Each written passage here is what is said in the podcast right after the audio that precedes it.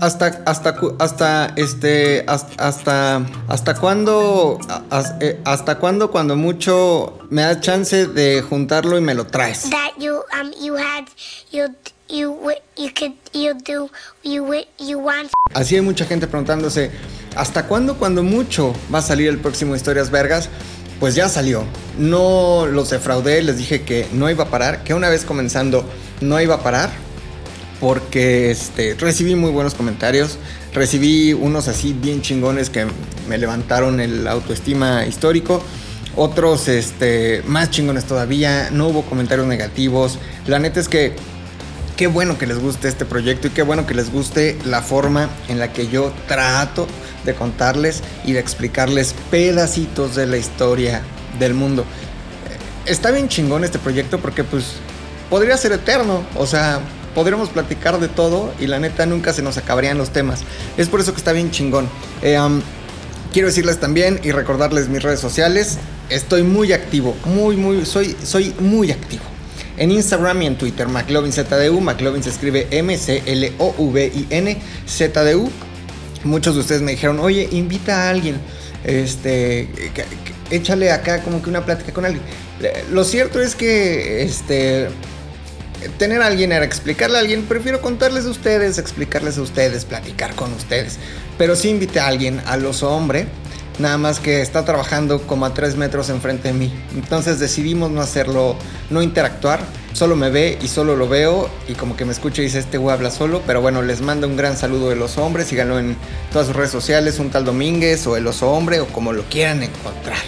Eh, una semana más de historias vergas y me encontré la semana pasada con algo bien chingón, bien interesante, bien divertido.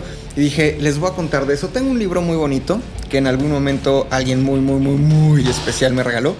El libro se llama Eso no estaba en mi libro de la Segunda Guerra Mundial. Es un libro de Jesús Hernández que tiene como toda una colección de cosas de... Eh, eh, eso no estaba en mi libro de, ¿no? Eh, por ejemplo, eso no está en mi libro de la historia de Roma, de la historia de España, de África, de Egipto, de las religiones, de la música, de la gastronomía. Pero esta edición en especial de eso no estaba en mi libro de la Segunda Guerra Mundial, cuenta cosas muy interesantes.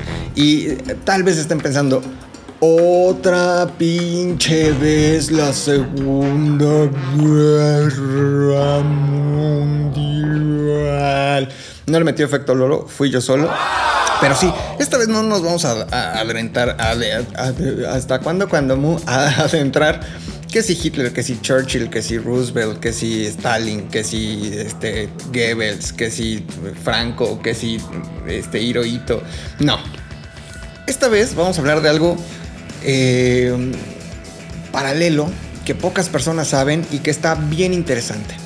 Y eso es eh, de los zoológicos, así como lo escuchan, de los zoológicos. Este, pasaron cosas bien interesantes en los zoológicos durante la Segunda Guerra Mundial cosas que son dignas de contarse porque son historias eh, ocultas, escondidas, perdidas y que este autor Jesús Hernández se encargó pues de recopilar de una manera digamos muy sintetizada las cosas que pasaron en los zoológicos de los, de los países que estuvieron en conflicto nada para que se den una idea de lo que les voy a platicar hoy eh, qué hicieron con algunos animales qué animales sobrevivieron a los bombardeos, eh, qué animales inclusive fueron utilizados como soldados, ¿no? Les voy a contar la historia de un oso que fue utilizado para llevar municiones de un lugar a otro.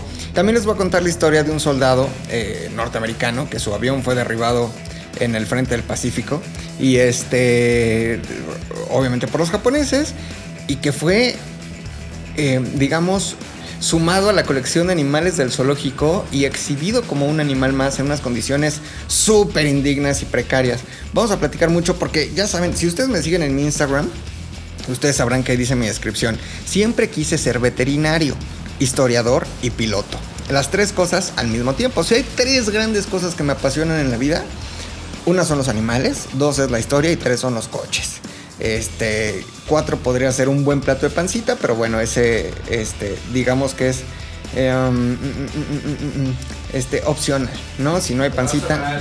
Eh, ¿Cómo? El rap semanal 5. El rap semanal 5 también es una de mis cosas favoritas, dice los hombres. ¿Cómo no? A ver, entonces este, también las canciones de esta entrega van a ser dedicadas a animalitos. Y para empezar nada más, eh, platicar un poco de eh, la historia moderna de, los zoológicos. Eh, sabemos que zoológicos han existido desde hace mucho tiempo, ¿no? Recordemos que Moctezuma, por ejemplo, tenía un zoológico, no he entendido, o no con el título como tal, obviamente, pero tenía una colección grande en lo que hoy, si ustedes conocen el centro histórico de la Ciudad de México, podrán ubicar la Alameda Central, donde está Bellas Artes, donde este, patinan, bailan K-pop, hay unos ahí chemos que se drogan con mona y te piden dinero, este, hay unos arbolitos muy bonitos, unos álamos, una cosa muy bonita, enfrente del Museo de la Tolerancia, ahí está la Alameda. En la Alameda, la Alameda era el, zoológico particular de Moctezuma. Em, tenía obviamente que sus peces, ¿no? Que si sus peces también de agua salada que si sus reptiles, que si sus mamíferos, que tenía ahí este su ocelote, ¿no? Que su el otro su armadillo y tenía ahí su colección particular. Eh, por ejemplo, la colección de peces, pues bueno, era abastecida el agua con con, em, el agua que, que nacía en Chapultepec y que era llevada en un acueducto hasta allá, únicamente para que sus pececitos nadaran felices. Este, y también tenía una colección interesante de personas, personas que nacían tal vez con alguna discapacidad o capacidad distinta o con alguna malformación, eran incluidos en el zoológico de Moctezuma y los familiares los entregaban justamente para que eh, tuvieran una vida mejor y más digna que en la sociedad prehispánica de aquel momento, ¿no? Donde podían ser humillados o considerados de mal augurio. Y bueno, estaban en el zoológico particular de Moctezuma. No era un zoológico necesariamente abierto al público, sino para el disfrute y esparcimiento del gran Moctezuma. pero bueno, los, los zoológicos eh, modernos o entendidos como, como tal comenzaron en 1765 cuando se inauguró el primer zoológico moderno en Viena.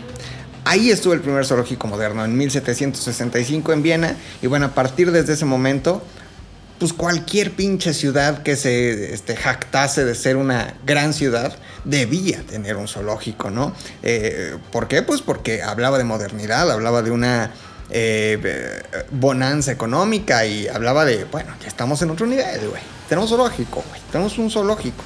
Entonces, eh, pues bueno, el de París, por ejemplo, se inauguró en 1793, el de Londres en 1828, el de Berlín en 1844. Estos van a ser muy importantes en nuestra historia de, en nuestra, en nuestra historias virgas de hoy. El de, el de Londres y el de Berlín van a ser muy interesantes. Y el de Nueva York, eh, que fue, digamos, del siglo XIX pues uno de los más importantes, se inauguró en 1864. Y durante la Segunda Guerra Mundial, estos zoológicos evidentemente no podían quedar al margen de la catástrofe y la desgracia. Eso, motociclista, eso, mi chingón. Eh, no podían quedar al margen, ¿no? Entonces, eh, pues ni modo que pasar el bombardero y nada más bombardear alrededor del zoológico. Pues no, evidentemente no. Los zoológicos también sufrieron gravemente las consecuencias de la Segunda Guerra Mundial y son muchas las historias, traté de resumirlas en unas cuantas, las historias eh, que hoy les voy a contar, que les digo, las extraje de este libro que se llama Eso no estaba en mi libro de la Segunda Guerra Mundial. Eh, y que se las voy a tratar de contar un poquito más explicadas. Es decir, si hablamos de personajes o de momentos, pues trataré de contextualizar qué estaba pasando en ese momento durante la guerra, ¿no? Eh, son historias, les digo, conmovedoras. Si les gustan los animalitos, de repente van a decir, ay no, ¿por qué se los comieron? Se comieron algunos, obviamente. Este, y creo que sí vamos a entender que también existieron otros seres vivos que sufrieron mucho las consecuencias de la guerra y no necesariamente fueron los seres humanos, sino los animalitos. Um, antes de arrancarnos, eh, obviamente una canción, una... A veros, hombre, una canción de animales como de zoológico. Osito Panda. Osito Panda, exactamente. Ah, cuando Yuri. Yuri. Exactamente, todo hace sentido. Vamos a escuchar un pedacito de este Yuri cantando esta canción que le compuso al Osito Panda de Chapultepec, todos queremos verte correr con tu mamita que está orgullosa de que hayas nacido en este lugar. Vamos a escuchar un pedacito de Yuri, vaya mamada. Y regresamos a esto que es historias burgas.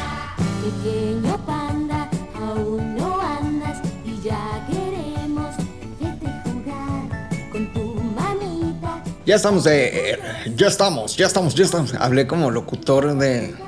Digo, no tengo nada contra ningún estado de la República, ¿no? Pero hablé como locutor de, de Aguascalientes. Ya estamos de regreso, ¿cómo no? Vamos eh, rápidamente con las siguientes historias virgas, virgas, virgas, virgas, virgas. Oigan, para comenzar, a ver, quiero que Lolo aquí meta un poquito de música inglesa, pero inglesa de la guerra. O sea, no vamos a escuchar a los Beatles, evidentemente, ¿no? No, no vamos a escuchar a este, las Spice Girls, evidentemente. No vamos a escuchar a...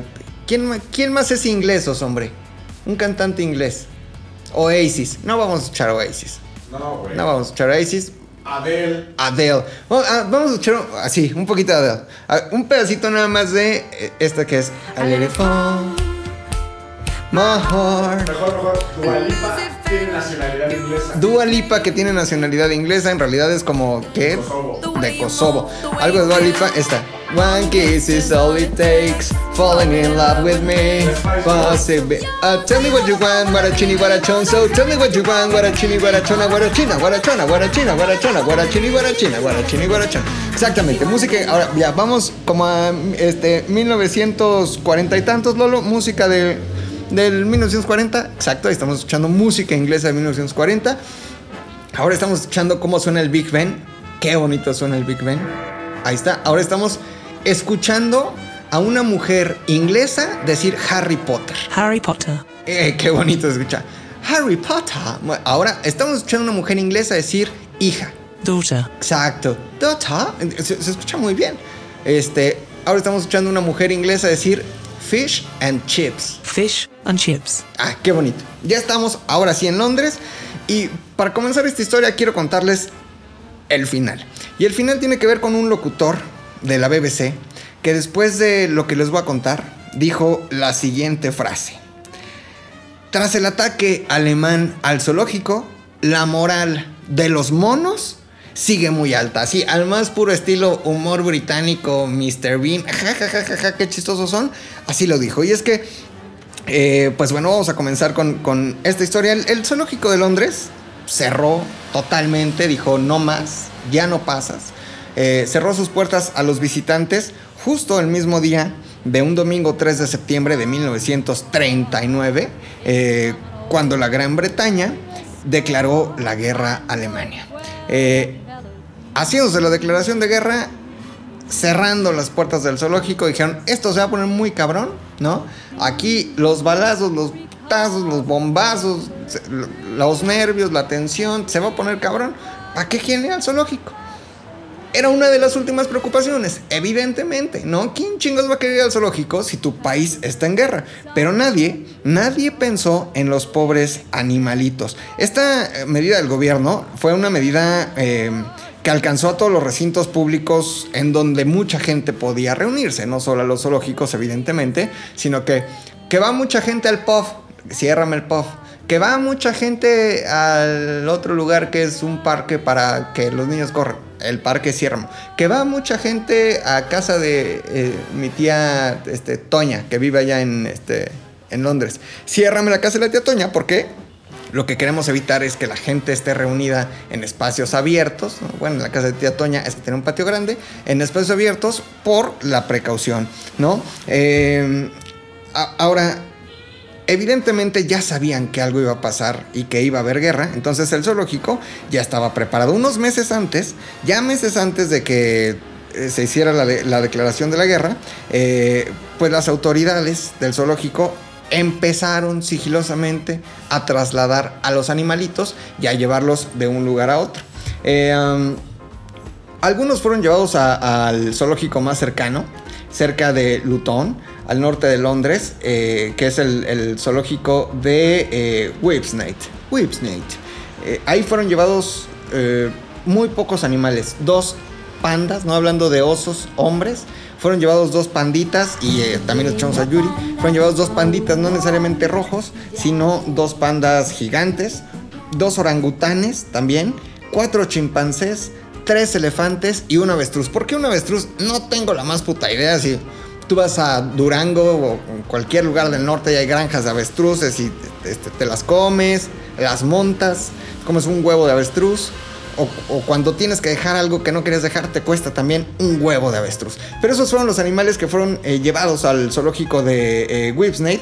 Dos pandas gigantes, dos orangutanes, cuatro chimpancés, tres elefantes y un avestruz.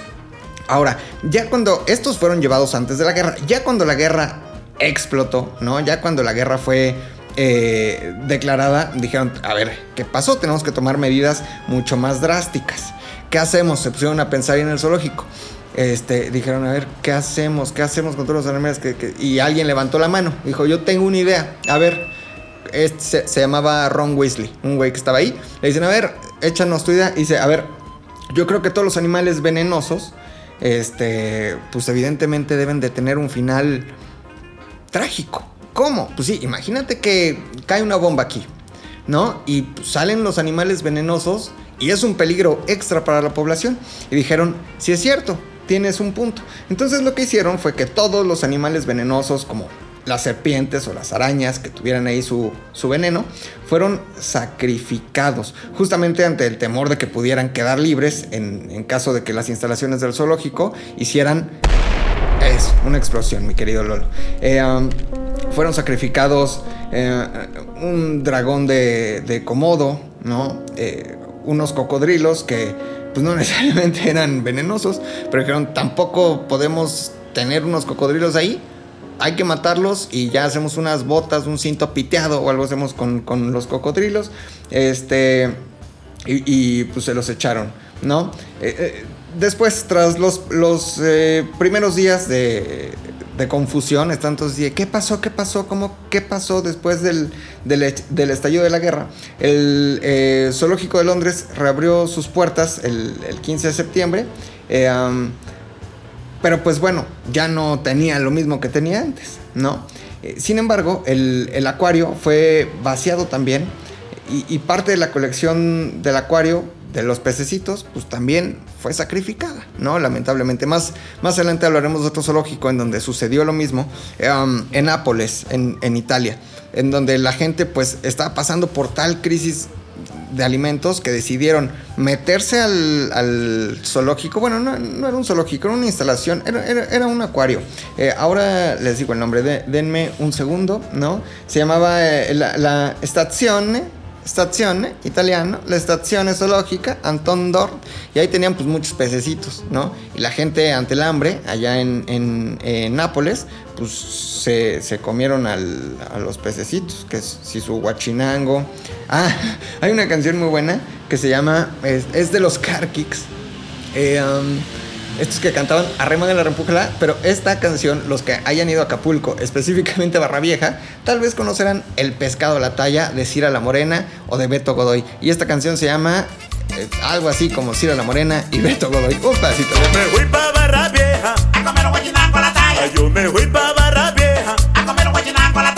caldo de camarón, camarones Qué bonita canción. Entonces estábamos en el acuario del el zoológico de Londres. Muchos peces fueron sacrificados y algunos otros eh, ejemplares fueron trasladados a un estanque. El acuario, ese sí, no reabriría sus puertas hasta 1943. Um, y como les decía, obviamente los animales también sufrieron gravemente las, las consecuencias de la guerra. Ahora, imagínense que están en guerra. ¿Con qué chingados mantenemos y le damos soporte a los poquitos animales que nos quedan, ¿no? Entonces, eh, había restricciones grandes de, combustible y lo que hicieron fue, bueno, pues a ver, hay que llevar forraje y también tenemos animales, pues usemos camellitos y usemos llamas para transportar el forraje aquí al interior del zoológico. Este, o si algún empleado del zoológico tiene que hacer alguna tarea importante fuera del zoológico, como que lánzate por unas Coca-Colas, ¿no? Pues iban en ponis, usaban a los ponis también para, para desplazarse. Las dificultades para obtener comida para los animalitos fueron tan grandes que algunos animales ahí en el zoológico de Londres tuvieron que cambiar de dieta. Eh, está cabrón, ¿no? Porque eh, hay animales que están hechos para comer una sola cosa. Pero platiquemos, por ejemplo, el caso eh, de unos peli sí, era, eran unos pelícanos que estaban ahí en el zoológico de Londres. Pues, ¿qué comen los pelícanos, no? ¿Por qué están este, tan pelicanosos? Porque se comen sus peces, ¿no? Meten eh, pelícano es el de la comer, por ejemplo, ¿no?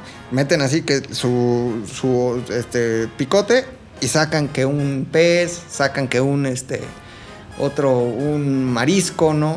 Un este de repente una bolsa de plástico, ¿no? Hoy en día, pero los pelícanos comen evidentemente peces. Entonces se les engañó con carne eh, que no era de pez, era carne tal vez de res o de puerco, recubierta de aceite de pescado para que le supiera pescado. O sea, esas medidas tuvieron que llegar. Un vil engaño para los pelícanos. Es como cuando le dicen al niño, no, tómate tu emulsión de Scott para que crezcas sano y fuerte. Mamá, pero yo no quiero que te la tomes. Pero es que sabe feo, no sabe feo, sabe a naranja. ¿No? Porque ya hay como de sabor. Entonces te tomas tu emulsión de Scott de naranja, al final termina sabiendo a hígado de aceite de bacalao, de no sé qué. A mí me lo dieron, a mí me lo dieron toda la vida y la verdad es que no crecí. La verdad es que me quedé en este 1.66. Este, ya si me pongo tenis, 1.68, ¿no? Pero me quedé chaparrón, la neta. Pero bueno, así como engañaban a los niños con emulsión de Scott, engañaron a los pelícanos. Y a todas esas dificultades se le sumó el hecho de que eh, pues, las visitas evidentemente disminuyeron, aunque el zoológico días después reabrió, pues ya no tenía atractivo y, lejos de no tener atractivo, imagínate que tu país está en guerra. Repito, ¿para qué quieres ir al zoológico si lo que quieres es estar vivo? ¿No? Al no haber ingresos, pues no había dinero para los animalitos, ¿no? Para procurarlos y con el fin de conseguir, pues, alimento para los animalitos, eh, las autoridades del zoológico lanzaron una campaña de apadrinamiento. Esto está chingón. Eh, es como cuando vas caminando aquí en la Condesa, ¿no? Vas así muy tranquilo y te interceptan unos de la UNICEF. Ya te dicen, oye, ¿no quieres que apadrine a un niño? Hoy es que no tengo tiempo. No, no, no, no, no te quito más que dos minutos. A ver, explícame. Y ya te echan ahí un chorote. Yo en algún momento pagué como cuatro años de lo que se llamaba aldeas infantiles. Este. Y yo creo que pues sí ayudé a algunas aldeas infantiles. Nunca supe a quién ni a dónde, ¿no? Pero así podías apadrinar este, al- al- algunos eh, animales. Y los ciudadanos pues podían colaborar con el mantenimiento de los ejemplares de la especie que ellos escogieran. Que ya no había tanto de dónde escoger. Si me dicen a mí, apadrínate un animal del zoológico, con gusto.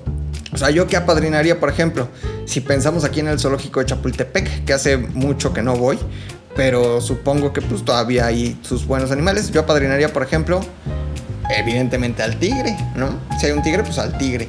Este, si hay un león, al león, ¿no? Si hay este un oso así chingón, o, o al oso polar, no mames, soy el padrino del oso polar. Pero si en este zoológico ya se habían llevado eh, pues a los chingones que eran los pandas gigantes, los orangutanes, los chimpancés, los elefantes y el avestruz, que no está nada chingona. Pues que apadrinabas, no, yo apadrino al pony, no, yo a la llama, no, pues yo ahí a la gallina, ¿no? Pero bueno, la gente aún así se sumó y, y gracias a estos apadrinamientos pudieron, pudieron salir adelante. Sin embargo, a partir de agosto de 1940, la, eh, eh, la Luftwaffe o la Fuerza Aérea Militar eh, Alemana, la Luftwaffe, eh, pues comenzó sus bombardeos en Londres. Y las bombas, evidentemente, cayeron en el zoológico en varias y repetidas ocasiones. Así como lo estamos escuchando en este momento, así cayeron. Eh, algunos edificios en el zoológico de Londres quedaron totalmente destruidos, pero curiosamente la mayoría de los animales sobrevivió. Así es, eh, una cebra nada más se, se fugó después de que este, un muro se cayó por, por un bombardeo de eh, bombas alemanas un 27 de septiembre. Y afortunadamente esta cebrita fue localizada eh, ahí, más adelantito, fue capturada de nuevo y fue cuidada y fue querida. Ahora el parque siguió abierto al público, asombrosamente. O sea, si algo tiene el pueblo inglés durante, o que tuvieron durante la guerra, que han tenido siempre, es que resisten y han resistido cabrón. Y sabíamos, por ejemplo, que eh, pues el gobierno británico trataba de darle ánimo a su gente, trataba de eh, infundirles confianza, seguridad, valentía, porque eso demostraba su primer ministro, ¿no? Por ejemplo, porque eso demostraban sus Fuerzas Armadas. Entonces, el zoológico permaneció abierto eh, eh, hasta pues hasta el último momento, excepto a excepción de una semana después de que se encontró una bomba sin explotar. Dijeron, a ver, aquí en el zoológico hay una bomba que no ha explotado. Aguas, aguas, aguas, aguas. Y esa semana sí se cerró el zoológico. Eh, en enero de 1941, el zoológico de Londres... tuvo otra catástrofe, el, lugar donde vivían los camellitos quedó destruido completamente por el estallido de otra bomba. Y otra vez, asombrosamente, ningún camellito resultó herido. O sea, todos los camellos resultaron ilesos. Ahora, después hubo otro ataque al zoológico de Londres, no necesariamente al zoológico, pero bueno, fue víctima de, este bombardeo. Este, este ataque, eh, quienes salieron afectados fueron los monos, los changuitos, ¿no? Cayó una bomba en el recinto conocido como Monkey Hill, o el, eh, pues el, montecito ahí de, los changos, ¿no? Y no les, no les voy a prestar nada de atención si ustedes no me prestan en este momento atención, porque lo que les voy a contar es muy interesante. Esta, esta explosión, sí, lamentablemente causó la muerte de alguno de los, de los changuitos. Y aquí es como cierro eh, de la misma forma en la que empecé esta historia del zoológico de Londres. Después de que cayó la bomba en el eh, recinto conocido como Monkey Hill, de haber eh, matado a varios monos, eh, había, vaya, la necesidad de convertir esto en un acto de confianza nuevamente. Y fue en ese momento cuando el servicio de noticias de la BBC de Londres aprovechó el suceso lamentable de la muerte de los monos para que un locutor animara a la gente a resistir eh, diciendo la frase que les dije al inicio de esta historia. Tras el ataque alemán al zoológico, la moral de los monos sigue muy alta. Y ahora, eh, después de terminar la historia del zoológico de Londres, vamos a escuchar una canción de changos y también de un inglés. Esta canción me gusta un chingo, es de Robbie Williams, se llama Me and My Monkey. Tiene una parte chingón, se, lleva un chango a Las Vegas a meterse drogas, a meterse con mujeres, armas, destrucción. Pero es un rollo, no, no, no, tiene una parte donde dice My name is Rodríguez. Una cosa buenísima. Vamos a escuchar un pedacito de Me and My Monkey. La rola es de Robbie Williams. Y regresamos a historias virgas para seguir hablando de animales zoológicos y destrucción durante la Segunda Guerra Mundial.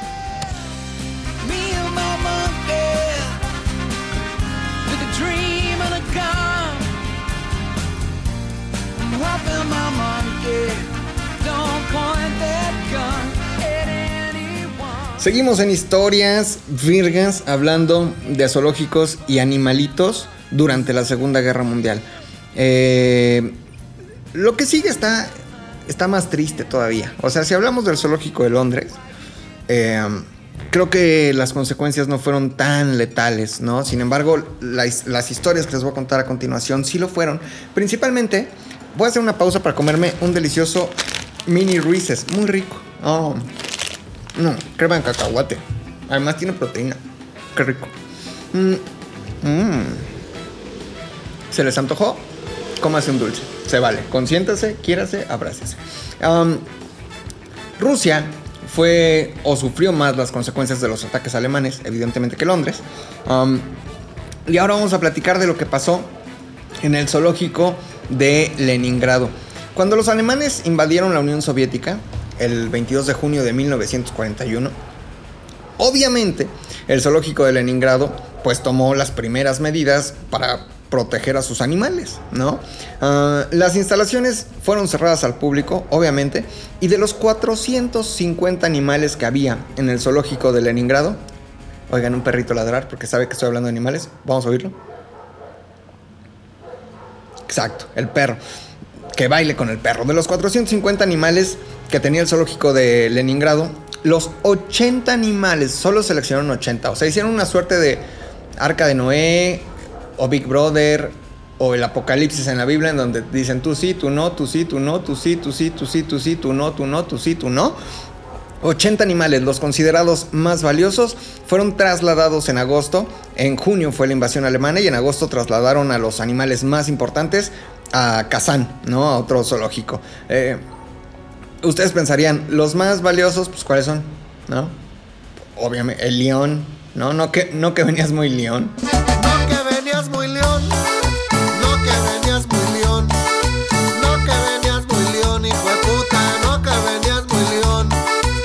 El tigre, el, el tiger, el tigre toño, ¿no? Este, pues los chingones. Sin embargo, es- los depredadores, pues no pudieron ser trasladados, ¿no? Leones, tigres, lobos, fueron sacrificados, también como en el caso inglés, para evitar que escaparan del recinto a consecuencia de los posibles bombardeos y que causaran otro tipo de tragedias en, en la calle. Sin embargo, dos cachorritos muy chiquitos, muy bonitos de tigre, eh, fueron conservados con vida. Se quedaron con dos cachorritos. En el parque se quedaron monos, un hipopótamo, que ahorita platicaremos de un hipopótamo, y esta es la historia importante, la del hipopótamo. eh, varios osos, ¿no? Porque son muy rusos. Mucho oso ahí, mucho oso negro, mucho Viborova, Stolichnaya, Smirnov, y eh, antílopes y un elefante. Los animales que también sufrieron las consecuencias de- del asedio eh, alemán, que duró casi dos años y medio allá en... Estoy bien pendejo. Cuando, cuando empecé a contar esto, no sé por qué dije Rusia. Estamos hablando de la URSS, estamos hablando de la Unión Soviética. Ah, las primeras bombas disparadas contra la ciudad el 8 de septiembre de- del 41, de 1941, lamentablemente y por mala suerte alcanzaron justamente al único elefante que había en el zoológico, que estaba en el zoológico de Leningrado. Me gusta cómo ah, los soviéticos hicieron sus ciudades con sus nombres, ¿no? Eh, o sea, bueno, aquí también tenemos municipios, ¿no? Como que Zapata, como que Catepec de Morelos, como que este, Matamoros, Guerrero. Pero allá se hicieron, o sea, Leningrado, Stalingrado. Está, está bien chingón, porque no es que alguien se los haya puesto en homenaje a, sino que Lenin dijo, una ciudad chingona que se llame Leningrado. Ahora, este cabrón es como si yo hago la mía que sea Villanue- Villanuevalandia. O sea, estaría muy chingón, ¿no? Pero bueno, murió este elefante en el zoológico de, Leningrado. Y obviamente también, como era natural que sucediera, pues no había suministro y, y no había suficientes alimentos. Y los animales, algunos se vieron la necesidad de cambiar de dieta. O sea, ya lo dijo Darwin, sobreviven los que se adaptan. Los que no se adaptan, se los, se los lleva la corriente, ¿no? Entonces, los osos principalmente, pues tuvieron que hacerse completamente vegetarianos. No tuvieron otro remedio, se hicieron vegetarianos. Ahora, un acto chingón de los soviéticos es que la gente, la población, a pesar de que apenas tenían lo mínimo para comer, iban y les aventaban migajas así de pan o lo que les quedaba de una hogaza de pan a, estos este, osos para que pudieran comer algo, algo diferente. Lamentablemente, aunque había ahí trabajadores y la gente se esforzaba, pues los, los animales que quedaban en el, en el zoológico de Leningrado no pudieron sobrevivir todos. O sea, iban, iban muriendo los animales. Eh, los, los dos cachorros de tigre de los que les había platicado hace rato, esos dos cachorritos muy bonitos de tigre, uno se llamaba Tigrito y otro se llamaba este, el Tigrititito. Esos dos cachorros lamentablemente murieron a consecuencia de un infarto. Eh, les dio un ataque al corazón provocado por los bombardeos. Imagínate, eres un cachorro de tigre, escuchas unos pinches bombardeos, no mames, evidentemente te da el infarto. Entonces, los, los cachorritos lamentablemente eh, murieron. Y, y ya en mayo de 1942, las instalaciones del parque volvieron abrirse al público. En ese verano de 1942, 2.432 niños soviéticos pudieron visitar el zoológico. Entre los animales que sobrevivieron, y aquí viene lo conmovedor de esta historia, fue eh, un hipopótamo, un hipopótamo que se llamaba Bell. Eh, lamentablemente en 1941 obviamente se cortó el suministro de agua al zoológico y provocó que la charca, el laguito donde vivía Bell, pues quedara completamente este, seco, que, comenzara a secarse. Si no había agua, ¿dónde viven los hipopótamos? En el agua. ¿no? Si no había agua, eh, pues las consecuencias podían ser fatales para, para Bell. Eh, la piel se le, se le comenzó a secar y se le comenzó a quebrar. Ahora, una persona muy importante, eh, de nombre Yevdokia Dashina, la cuidadora de Bell, fí- fíjense todo lo que hizo ella por Bell. Se dedicó todos los días y todos los días, y díganme si eso no es amor a los animales, a traer bidones de agua del, río Neva para que Bell pudiera tener su piel humectada, hidratada. eh, y todos los días llevaba agua y todos los días juntaba con, aceite, le echaba aceitito a la piel de, este hipopótamo que sobrevivió para, pues, obviamente para protegerla de, de la resequedad. Durante todos los bombardeos y, y los ataques, el hipopótamo Bell pasaba evidentemente un miedo terrible, un miedo atroz. Y su cuidadora, esta mujer de nombre eh, Yevdokia Dashina, permaneció siempre junto al hipopótamo, al, a la hipopótamo. Era, era niña, era un hipopótamo niña, hipopótama. Os hombre, ¿un hipopótamo hembra se dice hipopótama o se dice hipopótamo mujer? ¿Qué? ¿Un hipopótamo hembra se dice hipopótama? No, hipopótamo hembra, ¿no? Hipopótamo hembra. Bueno, Ah. entonces su cuidadora... El animal más mortal del mundo. el animal más mortal del mundo, el hipopótamo. Pero a su cuidadora, a eh, Yevdokia, no le importó y todos los días estuvo junto a Bell. Gracias a los cuidados de Dashina, de, de- de esta mujer, Bell pudo ver la liberación, sí, vio la liberación de, de la ciudad, de Leningrado. No lo vio, bueno, es decir, vivió ese momento, ¿no? Lamentablemente, pues Bell, este hipopótamo, eh, hipopótamo que sobrevivió eh, al terrible asedio alemán, murió de forma natural en 1952. Al final de los últimos sobrevivientes de eh, el asedio alemán fue un oso llamado Grishka que se murió en 1972. O sea, imagínense vio pasar la Segunda Guerra Mundial y murió ya en la década de los 70. Y bueno, únicamente como un homenaje a todos los animales que sufrieron durante el asedio alemán, aunque la ciudad de Leningrado en 1991 eh, recuperó su, su nombre que ahora es San Petersburgo, el zoológico, el zoológico de San Petersburgo hoy lleva el nombre del zoológico de Leningrado. Se le salieron dos, tres lagrimitas, a mí también. La neta, sí, este tipo de cosas, híjole, son muy duras porque son seres que no tendrían por qué sufrir las consecuencias de la idiotez humana. Sin embargo, la han sufrido y muchos animales siguen sufriendo por culpa nuestra de los malditos seres humanos. Vamos con otra canción, un pedacito de una canción de animales. Esta, esta es una canción que me gusta mucho, es de The Cranberries y la canción se llama Animal Instinct o Instinto Animal. Ahí venimos para seguir hablando de animales y zoológicos durante la Segunda Guerra Mundial. Esto es Historias Burgas. It is a lovely thing that we. It is a lovely thing. The animal, the animal instinct. Y estamos de vuelta en Historias Burgas. No les caga esa gente que va en un karaoke, ¿no? Y que a huevo son los que creen que cantan chingón. Entonces como que hacen un despliegue este, de sus capacidades este, vocales muy cabrón. Y como que hasta con el dedo apuntan el- el- el- el- el- la nota, ¿no? Así. A mí no me cagan, a mí me caen bien, la neta. Y la gente, que- la gente que canta es porque es gente feliz. Cante usted. Dicen también que los que hablan solos, por ejemplo, que así vas caminando por la calle y como que vas hablando contigo mismo, o vas hablando, es porque es gente más inteligente.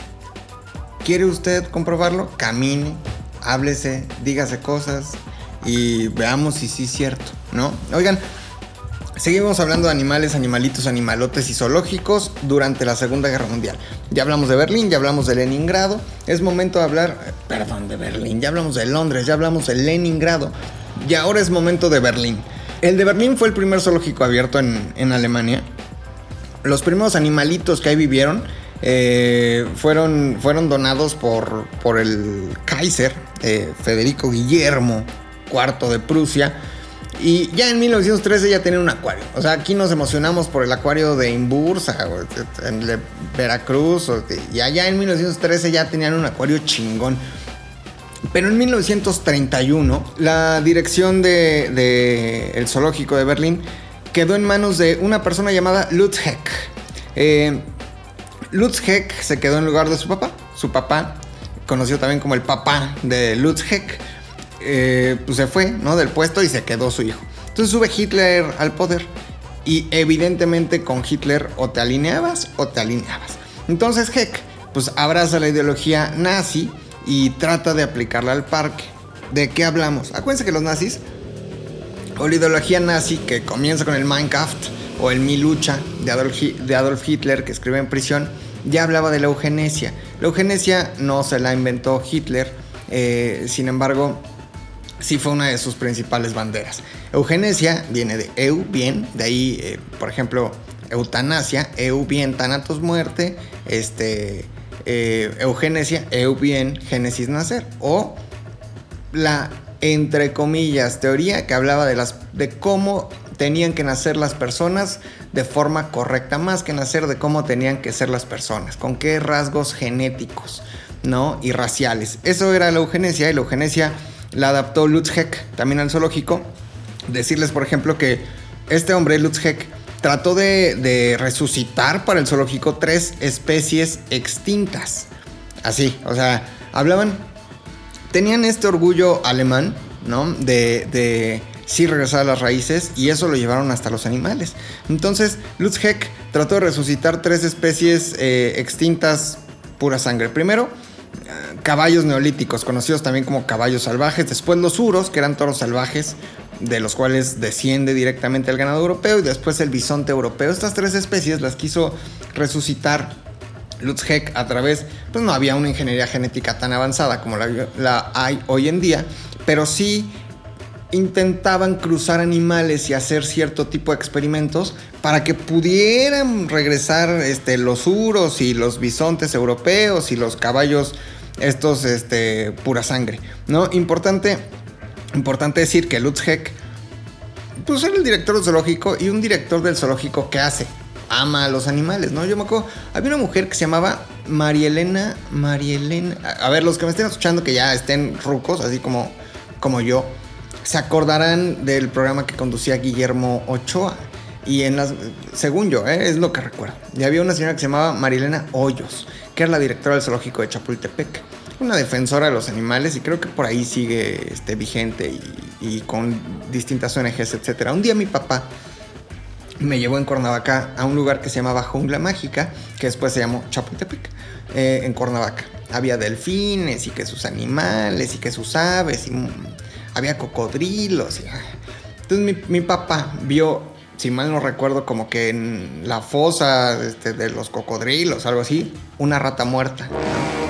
Y me cargó. Mi papá, fíjense cómo son los, papás chingones. Mi papá en lugar de decirme, ven hijo mío, te voy a contar un poco sobre el cocodrilo. O ven hijo mío, te voy a contar un poco sobre el avestruz, el, el xoloscuincle.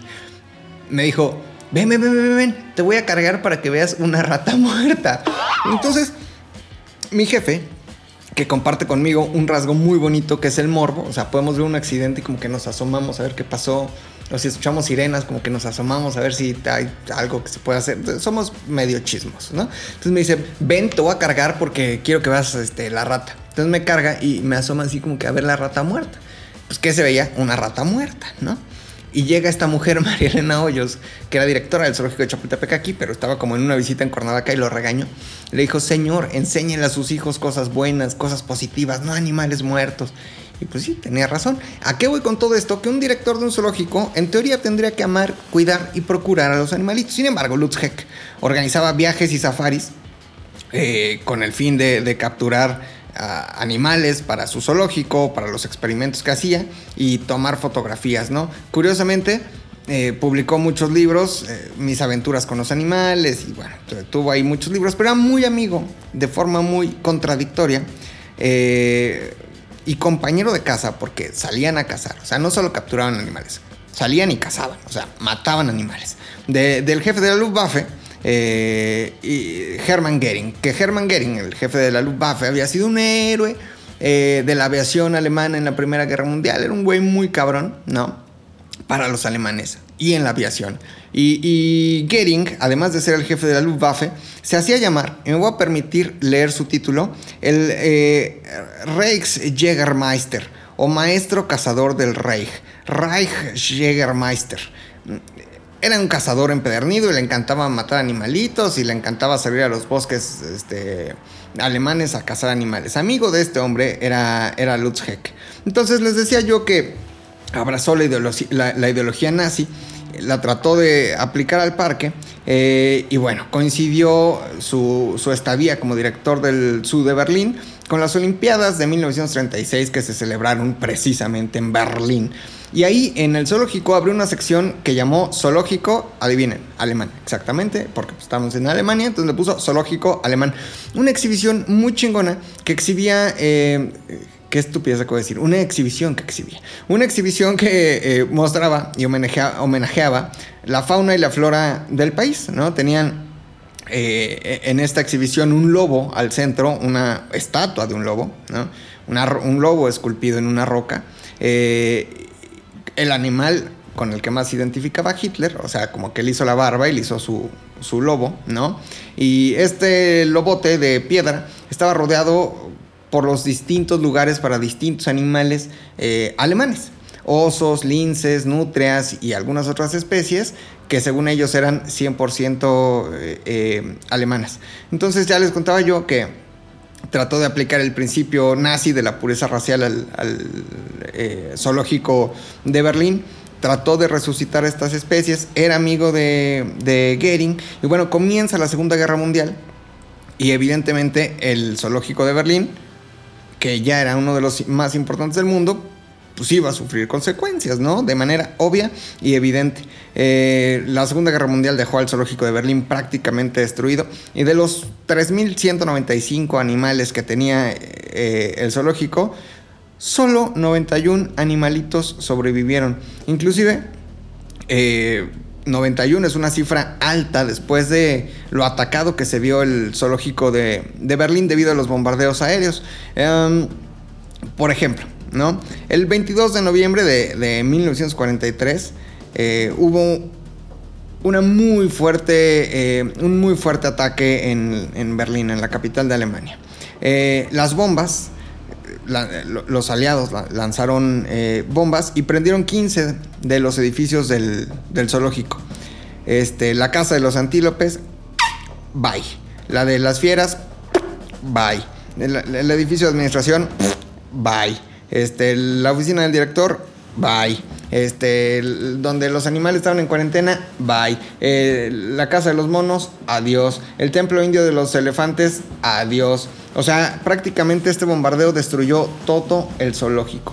Una tercera parte de los animalitos eh, que después de haber llevado un traslado eh, quedaban ahí en, en- en el zoológico, había ya unos 2000 y bueno, casi 2000 animalitos murieron en este, en este bombardeo. Eh, ciervos y monos, por ejemplo, quedaron en libertad. Hubo el bombardeo, se escaparon, las, los- las aves salieron volando pues porque el domo del aviario quedó totalmente destruido. Inclusive corrió el rumor de que se habían visto leones medore- medoreando, merodeando ahí por las proximidades de este, una iglesia ahí en Berlín, completamente falso. Los leones murieron totalmente calcinados. Mm, al día siguiente de, este bombardeo también fueron destruidos por una mina aérea eh, el acuario, el pabellón de los cocodrilos, este, todo el paisaje de selva artificial, todo, todo, todo, palmeras, troncos, cristales, este, árboles, todo fue destruido al día siguiente de este bombardeo. Eh, sin embargo, uno de los eh, casos más trágicos fue el de los siete elefantes que murieron a consecuencia de este bombardeo. Eran siete, uno se llamaba Aida, el otro Jenny segunda, no Jenny Rivera, no, no Jenny, sino Jenny segunda, Indra, Taku segunda, Birma y Tony tercero. Perdón, Tony tercero y Lindy. Eh, sabemos que los, los alemanes nazis tenían un fuerte vínculo con la cultura hindú.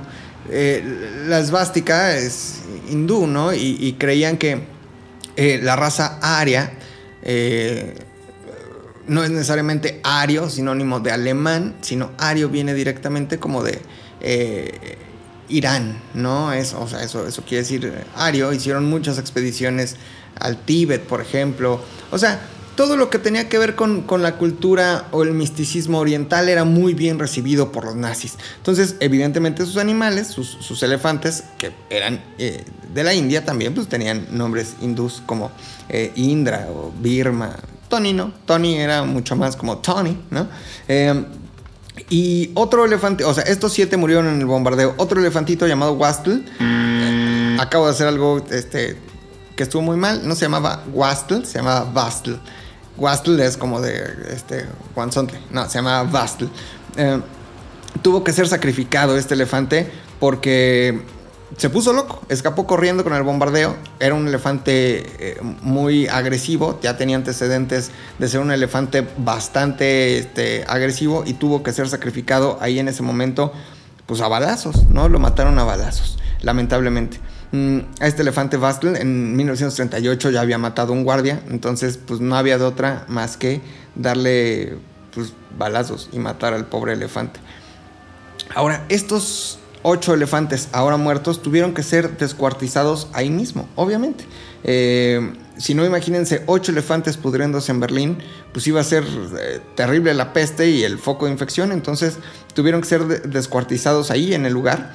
Eh, no se contaba con los medios tampoco para mover a los animales sin ser descuartizados, entonces pues hay registros de cómo los trabajadores del zoológico se metían en el vientre de los elefantes a sacar pues vísceras y órganos y a descuartizarlos de adentro hacia afuera, ¿no? Este, ahí hurgando entre las entrañas para pues este, lamentablemente descuartizarlos. Hubo un noveno elefante que no murió en el ataque, se llamaba Siam. Este elefante murió, murió de viejito años después, pero, pero pues una escena triste también sobre lo que sucedió en Berlín es que pues los cuerpos de los animales muertos, algunos de ellos sirvieron como alimento para los berlineses que la estaban pasando muy mal y que tenían un chingo de hambre. Colas de cocodrilo, por ejemplo, cocidas eh, y se las comían, ¿no? Eh, decían que sabía como apoyo. Nunca he probado un reptil, nunca lo haría, principalmente porque este, creo que no está bien, ¿no? O sea, no comería cocodrilo, no comería iguana. Hay gente guerrero, Oaxaca, que come iguana. Yo no comería iguana, se me hace una falta de respeto al animal. No comería tortuga, mucho menos. No, vivo, no. Pero bueno, se comían las, las colas del cocodrilo. Eh, eh, también hubo quien preparó con, con carne de oso jamones y salchichas y decían que, pues bueno, era considerado como una verdadera exquisitez esas salchichas de oso. Esto fue lo que, lo que sucedió con los elefantes en el zoológico de Berlín, pero también en el zoológico de Berlín sucedió otra cosa interesante y tiene que ver también con un hipopótamo, igual que lo platicamos en, el, en, en eh, eh, Leningrado, en el zoológico de Leningrado. Tuvo, hubo una escena muy triste con un hipopótamo. Eh, hablamos ya de este bombardeo del 22 de noviembre, del 23 de noviembre de 1943, lo, afectado que se vio el, el zoológico, pero bueno, eh, a pesar, a pesar de, los daños causados por aquel ataque y unos posteriores también, el zoológico continuó abierto también en Berlín hasta el 20 de abril de 1945, años después. Eh, estamos dos años después. Y en el 45 el ejército rojo de la Unión Soviética ya estaba entrando a, Berlín. Eh, eh, las bombas de agua, por ejemplo, dejaron de funcionar. No hubo electricidad, evidentemente, eh, pues no había agua para algunos animales, no había alimentos tampoco. había animales que tenían que comer, por ejemplo, carne de caballo, este, pescado, arroz, trigo, larvas de hormigas, y pues no podían tener su, la alimentación necesaria. La mayoría de los animales que no habían sido evacuados a otros parques o zoológicos de Alemania morirían lamentablemente a manos del ejército rojo.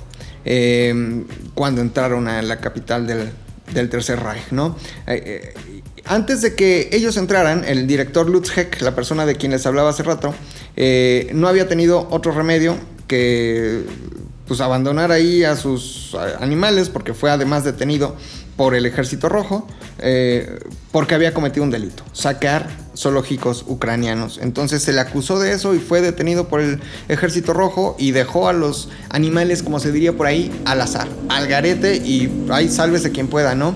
El 2 de mayo de 1945 justamente los, los, soviéticos ocuparon las instalaciones del zoológico de Berlín, um, que ya estaban pues bastante fregadas y, y este, un escenario muy desolador.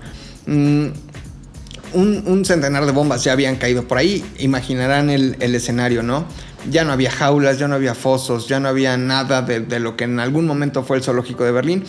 Y aquí viene la historia, los soldados del ejército rojo que entraron al zoológico no pudieron eh, pues verse ajenos a, una escena impresionante. eh, aullidos de dolor de, de algunos animales, de los pocos sobrevivientes, a los que el ejército rojo pues, les dio fin para que no siguieran sufriendo. Y un soldado soviético eh, dejó en sus memorias dicho lo siguiente, eh, que lo que más le causó impresión al momento de entrar en el zoológico de Berlín fue el llanto desolador y desconsolado de un guardia del zoológico que estaba abrazando a un enorme hipopótamo que estaba muerto ahí en, en su charca por la explosión de una granada. Y el hombre, el guardia, lo abrazaba con desconsuelo y lloraba por el, el- hipopótamo muerto. Eh, el hipopótamo se llamaba Rosa y ah, era una hembra de un año y medio, este, que, perdón, era una hembra ya grande, que un año y medio había tenido a, su, a su pequeño hipopótamo, que habían llamado Gnautschke. eh, Knauchke sí logró sobrevivir, pero Rosa no. Y el guardia se aferró tanto a su cuerpo. eh, lamentablemente, pues, una escena terrible, ¿no? Esto nos hace entender que tenemos un vínculo fuerte con los animales, tenemos una relación profunda con, con las especies y un cariño muy cabrón. Y por más nazi que pueda ser, el amor por los animales es algo natural en los seres humanos. Lo que me hace pensar que los seres humanos sí somos buenos por naturaleza, la neta. Nada más que en el camino nos vamos pudriendo. Así que usted no se pudra y quiera mucho a sus animales. Entre, entre las ruinas ya del zoológico, cuando entró el ejército rojo, eh, pues solo había algo que quedó. Un pedacito de esperanza y era Siam, eh, el único elefante que no había muerto en el bombardeo de dos años antes, de 1943. mm, y que ahí seguía, ahí seguía el, el elefante. Gracias al apoyo de los berlineses, para ellos el zoológico era al- algo muy importante, era un símbolo de la ciudad. Las instalaciones del zoológico volvieron a abrirse apenas meses después, apenas dos meses después de que terminó la guerra, la Segunda Guerra Mundial. Y Siam era la atracción más importante junto con Gnauschke, el hipopótamo huérfano, hijo de Rosa, eh, y una chimpancé llamada Sauce eh, también. A pesar de, las dificultades para conseguir alimento en Berlín, eh, en el Berlín de la guerra y de la, de la posguerra, los propios berlineses se encargaron de conseguir alimentos para, para los animales. Este, cosa que otra vez me hace regresar a pensar que somos buenos y que si hurgamos dentro de nosotros podemos encontrar muchas bondades y, cosas muy buenas que podemos hacer por nuestros semejantes, por los seres vivos, por la naturaleza. Eh, Sí lo podemos hacer, la neta, la neta sí. Mm, Siam, este elefante, murió en 1947, no víctima de un ataque, no víctima de un bombardeo, ya había acabado la guerra, sino de muerte natural. Un elefante que terriblemente vio pasar eh, esos, esos eh, horrorosos momentos de bombardeos y de, la invasión del ejército rojo en, en Berlín. Eh, el hipopótamo hijo de Rosa, también moriría eh, en 1988, ya entrada la década de los 80. Eh, aunque en 1947 eh, estuvo también a, a punto de morir porque se volaron una torre antiaérea cercana este, al zoológico y, eh, digamos que las ruinas o el cascajo de, estas obras, que ya no fue un atentado, ya no fue parte de la guerra, sino obras que estaban haciendo en una torre antiaérea, eh, casi matan a Gnauschke. Eh, este hipopótamo, hijo de Rosa, eh, tiene una estatua de bronce que le rinde homenaje y que está ahí en el zoológico de Berlín hasta el día de hoy. Esto fue lo que sucedió en el zoológico de Berlín. Eh, los alemanes Hitler tenía una relación profunda, por ejemplo, con sus perros, ¿no? Hitler era vegetariano, eh, pero también tenían su lado muy culero con los animales, ¿no? Hablábamos de, cómo Goering cazaba y, y, bueno, ellos sí fueron de los primeros que tuvieron una ley para la protección de, los animales. Sin embargo, más adelante, ahorita que regresemos, les voy a platicar de algo que pasó en un campo de concentración. En un campo de... Nada más para que se den ahí un, este una ahí eh, anto- antojada de lo que sigue. Eh, en este campo de concentración había un zoológico y en ese zoológico vivían mejor los animales que los prisioneros. Vamos a escuchar un pedacito de otra canción, ya sé, en homenaje a los elefantes muertos en Berlín, vamos a escuchar una canción de uno de mis grupos favoritos, ya los vi, los amo, wow, Tame Impala, la canción se llama Elephant. Ay, ahí venimos, esto es Historias Vergas.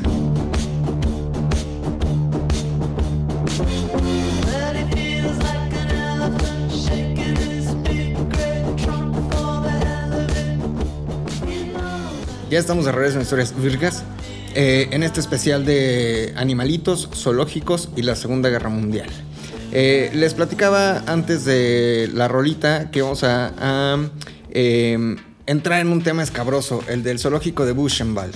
¿Qué tiene de escabroso? Que este zoológico o un intento de zoológico estuvo construido dentro de un campo de concentración e iremos descubriendo poco a poco cómo es que los animales vivían inclusive mejor que los mismos prisioneros eh, de eh, el campo de concentración. Digamos que no todos los zoológicos estaban en grandes ciudades, este, este no, este estaba dentro del campo de concentración de Buchenwald, eh, que estaba muy cerca de Weimar, eh, y, pues bueno, tenía un zoológico, aunque no gigante, pero tenía un zoológico. Este zoológico fue construido en 1938 por órdenes del comandante del campo de concentración, Karl Otto Koch, eh, para que pues fuera un lugar de recreación y esparcimiento para los desgraciados este, oficiales de, pues de nazis, ¿no? De las SS, eh, para, para los guardias, para sus familias, porque acuérdense que los oficiales vivían ahí muchas veces con sus familias, ¿no? Y Koch, Karl Otto Koch, afirmaba que este, pues, habían sido creados para proveer de diversión y entretenimiento a estos oficiales en sus tiempos libres y mostrar la belleza y las peculiaridades de varios animales que difícilmente podrían observar en estado salvaje completamente contradictorio con lo que se vivía dentro de un campo de concentración, ¿no? Eh, ahora, se suponía que este campo de concentración también tenía que servir como eh, eh, trabajo, ¿no? Para los, internos o la gente que estaba reclutada en este campo de concentración. E inclusive que podían disfrutarlo, aunque la verdad es que apenas si podían verlo del otro lado de, una alambrada electrificada que estaba ahí. eh, y pues no, no tenían oportunidad ni siquiera de acercarse y, disfrutarlo. En su momento cúspide de máximo esplendor, este zoológico tenía un lobo, cinco monos, chingo de ciervos, cuatro osos. Y, y lo irónico otra vez de Koch es que no estaba dispuesto de ninguna forma a permitir ningún tipo de maltrato contra aquellos animales, pero ojo, sí contra los eh, internos del campo de concentración, ¿no? Eh, el comandante Koch advirtió que eh, si alguien perpetrara al- algún delito, sería castigado por crueldad contra los animales, mientras ellos, pues vaya, eran totalmente crueles.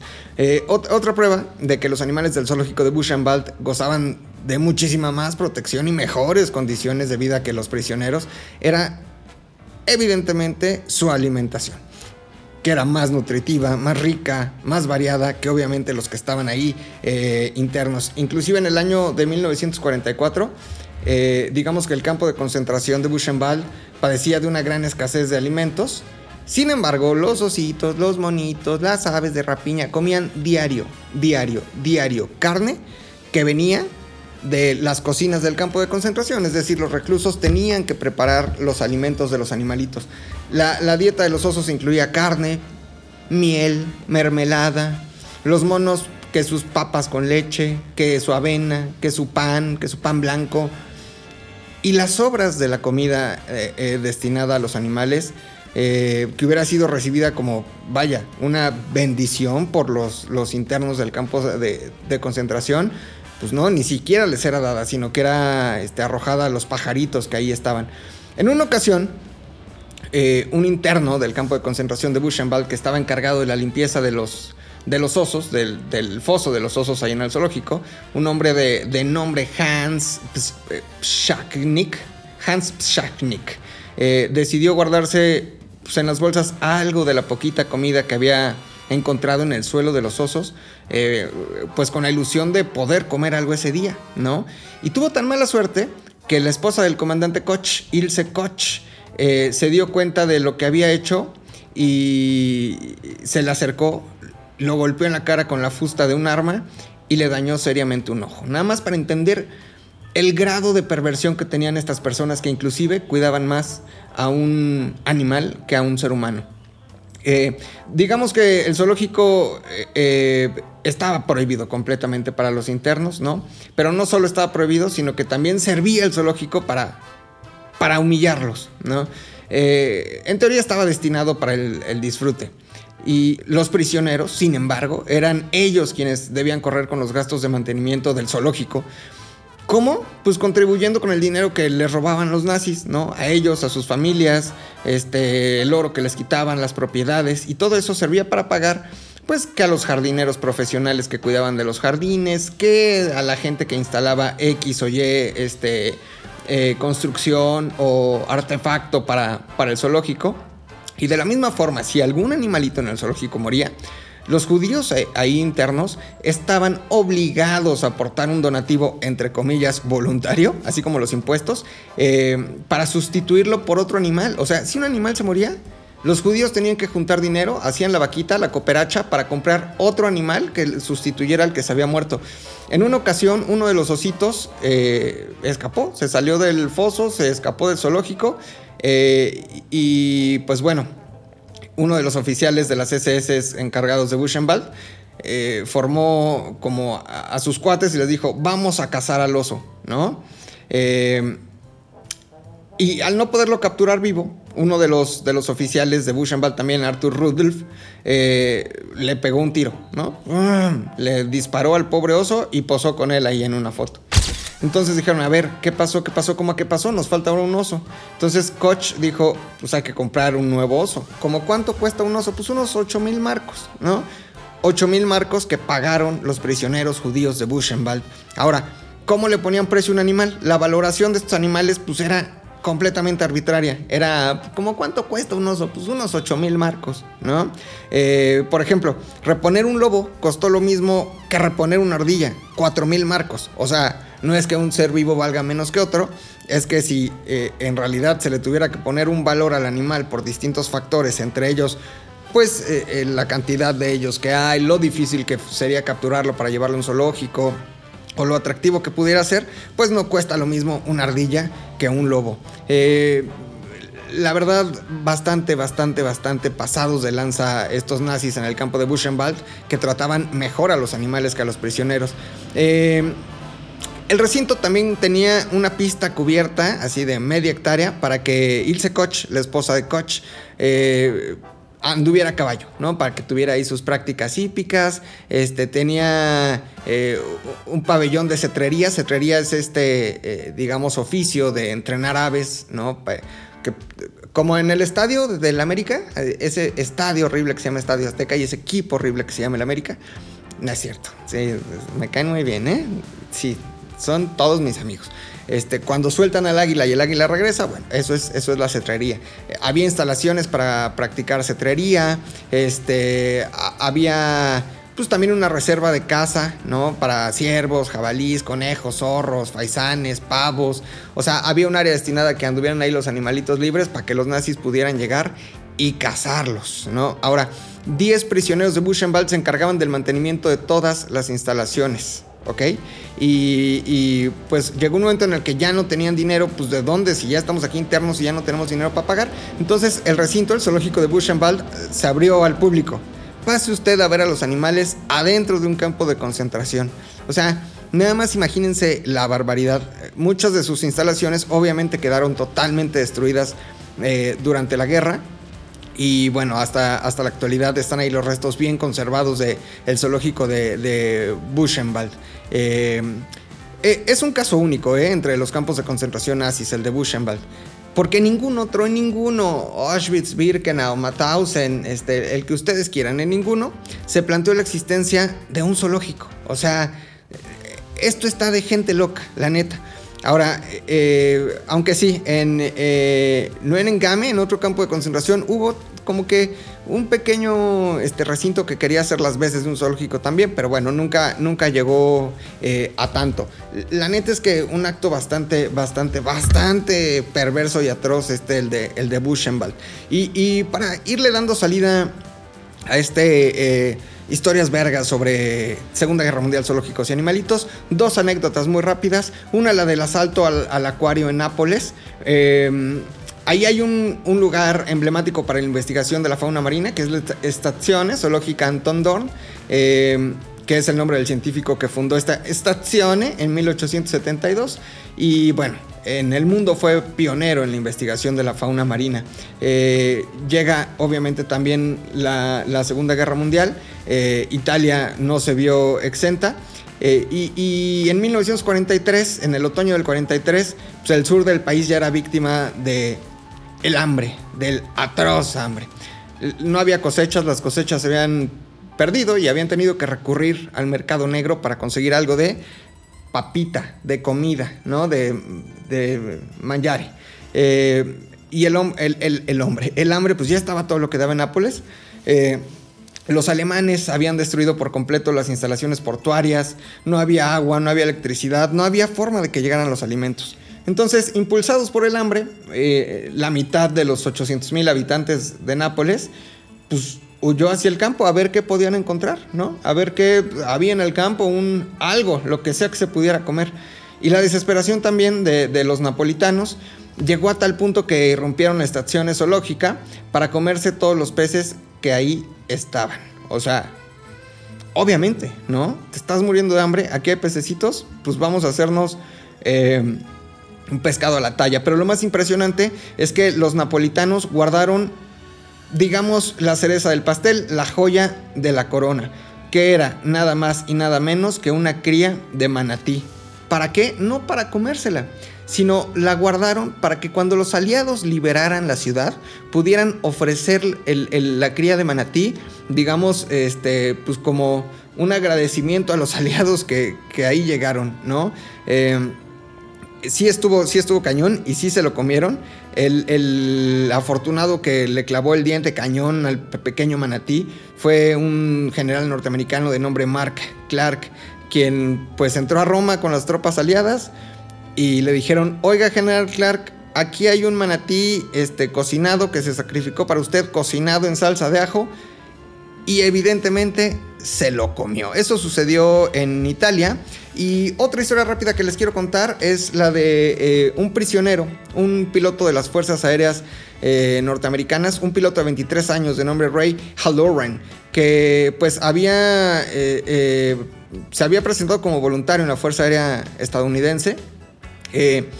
Y ganó el apodo de Hap o afortunado porque pues siempre estaba feliz, siempre estaba contento, siempre estaba este, con la vibra positiva, estaba muy coachado, muy wellness, muy este, mindfulness, estaba todo lo que daba de optimista, ¿no? Y bueno, tuvo, tuvo una misión que era trasladar una, un B-29 eh, recién salido de la fábrica hacia la isla de Saipan. Le dijeron, oye, tú te lo llevas, ¿no? Eh, y, pues todo bien en el Pacífico, este hombre Hap, ¿no? De, de nombre Ray Halloran, realizaron tres misiones de bombardeo sobre, sobre Japón y todo bien, ¿no? La cuarta misión le dijeron, a ver, ya hiciste la 1, bien, la 2 bien, la 3 bien, vamos por la cuarta, ¿qué puede salir mal?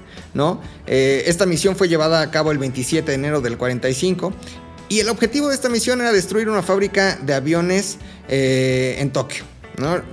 Era una misión sencilla, ya lo, ya lo hiciste varias veces, vuela, tira tus bombas y destruye esa fábrica de, de este, aviones. Y pues bueno, a eso, a, eso lo mandaron. Eh, eh, digamos que era una misión sencilla porque los cazas japoneses pues ya eran pocos, ya no había tantos cazas. Y además los B-29, el B-29 en el que volaba Hap, pues podía volar a más de 10.000 metros de altura, entonces nada podía salir mal.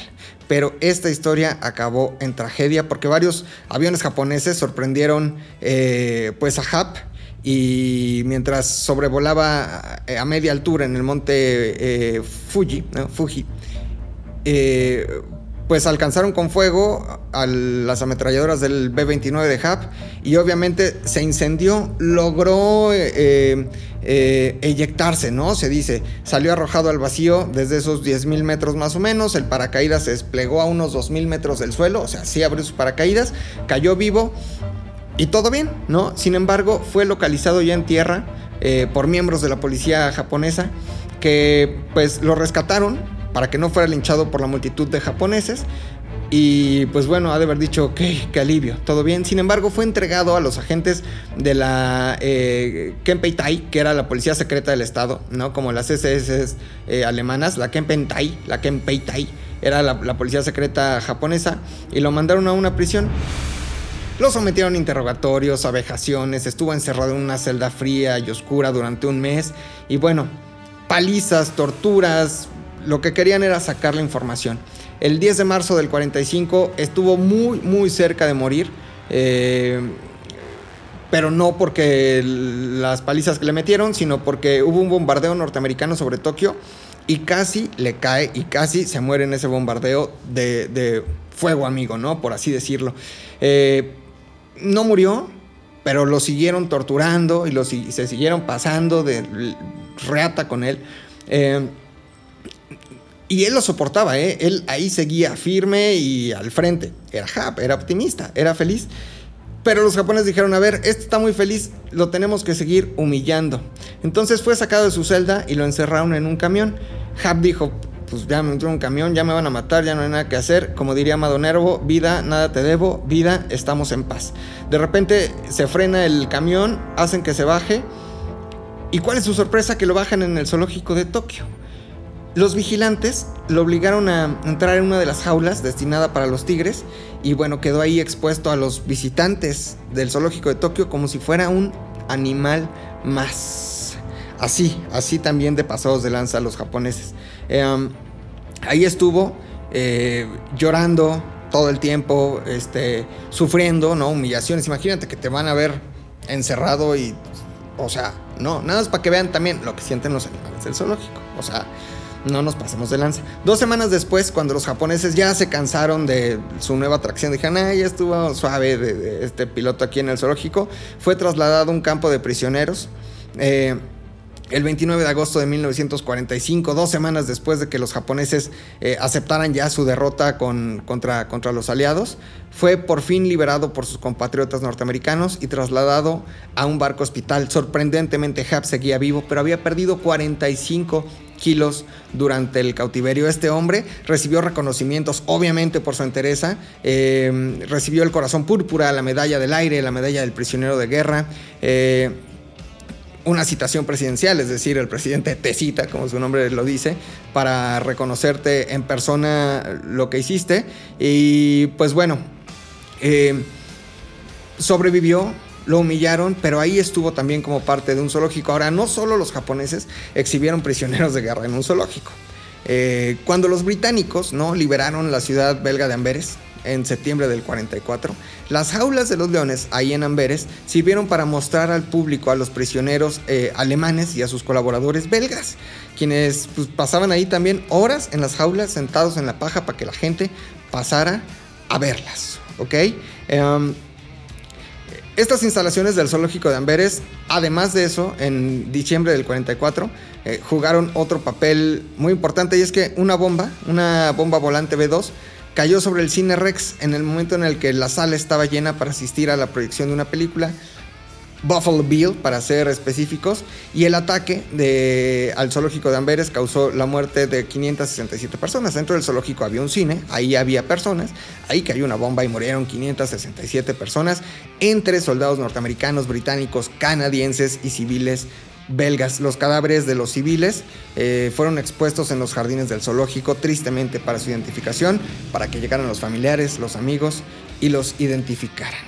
Eh, zoológicos y prisioneros de guerra, zoológicos y tragedias. Eh, ha llegado el momento de despedirnos. Espero que les haya gustado esta entrega de Historias Vergas. Historia, una historia no muy conocida sobre el rol que jugaron los zoológicos, algunos animales durante la Segunda Guerra Mundial. Hay muchísimas más historias que contar, sin embargo creo que el tiempo pues ya no nos alcanza. Muchísimas gracias por haberme escuchado.